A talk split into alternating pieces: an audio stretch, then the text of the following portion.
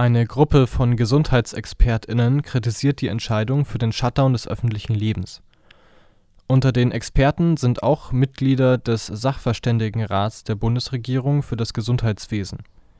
Das Herunterfahren des öffentlichen Lebens rufe an anderen Stellen gesundheitliche und soziale Probleme hervor, hieß es in ihrem Thesenpapier, über das NDR und WDR berichteten man müsse die gesundheitlichen Langzeitschäden in der Bevölkerung abschätzen, hieß es. Außerdem sei die Faktenlage zum Coronavirus sehr dünn.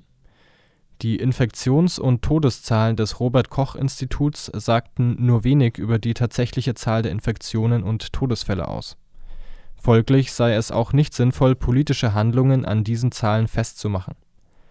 Damit kritisieren die ExpertInnen Bundeskanzlerin Merkel die eine Verdopplungszeit von mehr als zehn Tagen als Bedingung für eine Lockerung der Maßnahmen genannt hatte.